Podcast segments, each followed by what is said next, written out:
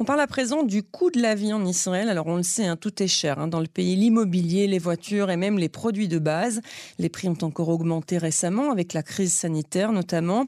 Et comme si cela ne suffisait pas, Nestlé, qui détient Osem, a décidé d'augmenter le prix de ses produits. Les pâtes, ketchup, Bisli, Bamba, le café, Nescafé ou encore le hummus Tsabar vont augmenter de 3 à 7% en février prochain. Nous sommes en ligne avec Jacques Bendelac. Bonsoir. Bonsoir. Oui, bonsoir. Euh, vous êtes économiste et chercheur euh, en sciences sociales. Merci de nous aider à y voir un petit peu plus clair. Alors, selon la société Nestlé OSEM, cette augmentation euh, des produits couvre en partie les hausses importantes des prix, je vous le dis, hein, de, ce qu'il y a écrit dans le communiqué et du transport. comme vous le savez, nous avons assisté à de fortes hausses des prix à l'échelle mondiale pendant de nombreux mois dans les matières premières et les emballages, les prix et les frais d'expédition, etc., etc. Nous avons été obligés de réviser notre liste de prix de vente au détail. Voilà pour le communiqué. Alors, euh, Jacques Bendelac, on a l'impression que Nestlé fait un peu ce qu'il veut sur le marché israélien. Oui, alors ce, n'est pas une impression, c'est une, c'est une réalité. Hein. Euh, euh, c'est un monopole. Euh, OSEM est un monopole qui est détenu par Nestlé. tout le marché de l'agroalimentaire en Israël est détenu par des monopoles. Et les monopoles font, font ce qu'ils veulent. Alors, c'est vrai que les coûts de production ont augmenté ces derniers mois, c'est, c'est pas, c'est pas un mensonge. mais des grandes entreprises qui gagnent beaucoup d'argent aurait pu euh, euh, attendre un petit peu pour euh, reporter les coûts sur le consommateur. Hein. Donc oui, OSEM et, Nestlé profitent de la crise, profitent de la vague d'augmentation pour reporter sur le consommateur et, c'est bien dommage. Mais la, la, situation principale, je dirais, c'est que ce sont des monopoles qui font un petit peu ce qu'ils veulent en Israël. Hmm. C'est des monopoles qu'on ne peut pas briser finalement. Le, gouvernement, il n'est pas intéressé, on ne peut rien faire on, pourrait le faire euh, si on le voulait, euh, mais euh, l'État, depuis, j'allais dire, une décennie, au nom de l'idéologie libérale, évite d'intervenir sur ce type de, questions et on, laisse faire. Hein.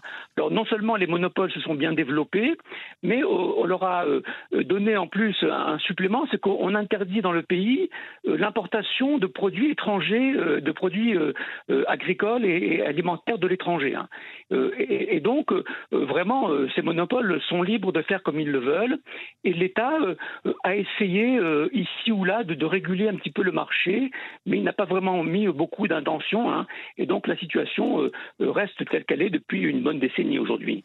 Alors, du côté des distributeurs, enfin des supermarchés, je pense notamment à eux, ils ont le choix, hein, si j'ai bien compris, vous allez me dire si j'ai raison ou pas, entre accepter cette hausse des prix et la répercuter sur le consommateur, sur nous, hein, donc, ou accepter cette hausse et la payer eux-mêmes, je les vois très mal faire ça, ou encore refuser cette hausse et tout simplement arrêter la vente de ces produits. Alors ce n'est pas farfelu hein, ce que je dis, puisque euh, les pâtes OSEM par exemple ont déjà disparu des rayons euh, de Rami Levy qui n'a pas voulu répercuter la hausse des prix précédents, euh, précédentes. alors à votre avis, est-ce que ce sont des choses qui pourraient influencer OSEM ou d'autres produits, d'autres marques qui ont un monopole de changer leur politique?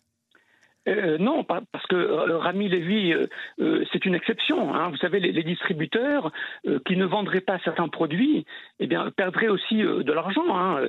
Et donc, les distributeurs eux-mêmes, les supermarchés, évitent ce type de, solution, préfèrent ne pas supprimer les produits de leurs étagères et donc répercutent les prix sur le, consommateur. Hein. tout cela, encore une fois, c'est sur le, fond de, de l'État qui, qui ne fait rien pour empêcher ce type de, situation. Et donc, euh, les producteurs, euh, les multinationales, euh, les distributeurs, qui sont chacun des monopoles dans leur secteur, ne font rien ou pas grand-chose à l'exception de Rami Lévy, comme vous l'avez dit, pour éviter de, récupérer, de, répercuter les prix sur, sur, le, sur le consommateur. Alors, on, connaît les Israéliens râleurs, hein, nous sommes des râleurs, on se plaint du prix, on dit que c'est trop cher, qu'il faut baisser les prix, etc. pourtant, pourtant, on continue d'acheter ces produits. Euh, est-ce que la révolution ne, revient, ne viendrait pas de nous, justement? Absolument. L'Israélien est râleur, mais, il achète. Hein. Et j'allais même dire que plus les prix montent et plus il achète. Alors, le, consommateur israélien n'a pas la conscience euh, du poids qu'il a euh, sur les structures de, vente. Hein. Euh, il suffirait d'arrêter d'acheter pour que les prix immédiatement se mettraient à la baisse. Alors cela, on n'en a pas vraiment la conscience, on n'a pas, on n'a pas cette conscience de, la protestation et, du boycott, et on continue d'acheter.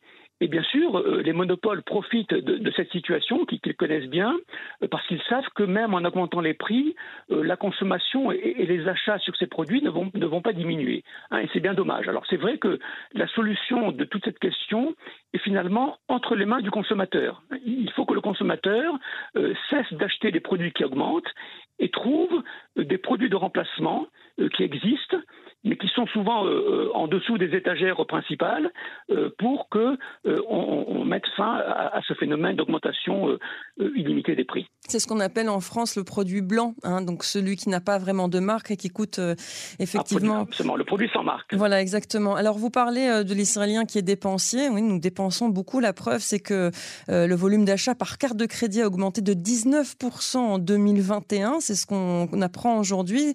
la somme atteint même plus de 4 410 milliards de shekels par transaction bancaire.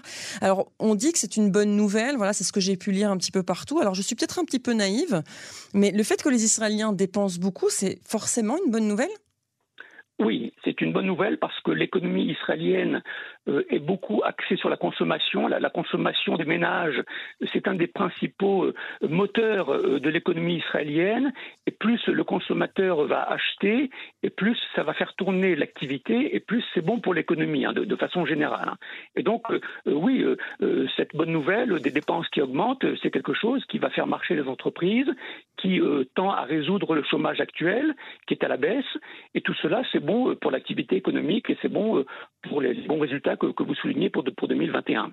C'est un petit peu moins bon pour euh, le, compte en banque des Israéliens. On sait qu'on vit beaucoup euh, euh, dans le rouge, on va dire, sur des crédits, etc. si on regarde dans le côté micro de la chose, c'est quand même une moins bonne nouvelle ou pas?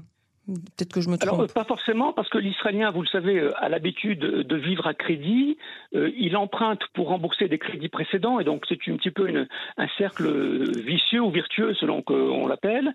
Et euh, c'est un système qui finalement fait tourner aussi l'économie, hein, parce que c'est pas seulement la consommation courante, mais c'est aussi l'immobilier, c'est aussi les voitures. Donc tout ça est acheté à crédit, et d'une certaine façon, ça fait tourner l'activité économique, et c'est euh, tant que l'on peut rembourser ces emprunts, euh, parfois en réempruntant, euh, ça permet effectivement de soutenir la consommation et donc de, soutenir l'économie. Donc, donc ce n'est pas à l'heure actuelle un aspect négatif de, l'économie israélienne, cette, pression du crédit et des emprunts. Hmm, c'est plus un problème pour les ménages, mais en tout cas pas pour euh, Israël, ce qui est une bonne nouvelle. Alors, euh, une dernière question, euh, Jacques Bendelac. Une étude publiée hier par l'agence américaine de données financières et commerciales DNB montre que l'économie israélienne a connu une croissance de 7% en 2021, pleine pandémie, il hein, faut le dire. C'est bien plus que la moyenne mondiale, qui la moyenne mondiale est de 5,9%. Comment est-ce qu'on explique cet écart?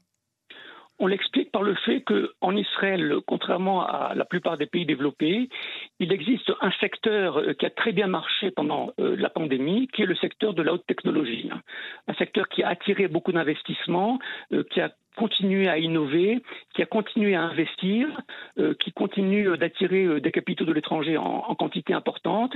Et c'est ce secteur-là qui a tiré euh, l'activité économique et qui a tiré l'économie israélienne durant les années 2020 et 2021, chose qui nous favorise par rapport aux autres pays occidentaux qui ont connu une croissance un peu plus modérée. En tout cas, il y a un secteur en Israël qui, lui, ne tire pas son épingle du jeu, c'est celui du tourisme.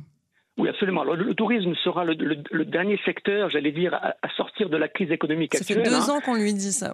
absolument. Et je crois qu'il va encore attendre un an ou deux. Malheureusement, euh, là aussi, je crois que l'État devrait intervenir davantage euh, pour indemniser les chômeurs de longue durée, pour euh, financer des reconversions, parce que c'est une crise de ce tourisme qui va encore durer un an ou deux et qui exige une, intervention beaucoup plus lourde de l'État dans ce domaine. Merci beaucoup Jacques Bendelac de nous avoir consacré ces quelques minutes sur Cannes en français. Je rappelle que vous êtes économiste et chercheur en sciences sociales à Jérusalem. Merci beaucoup et une excellente soirée à vous. Merci, bonsoir.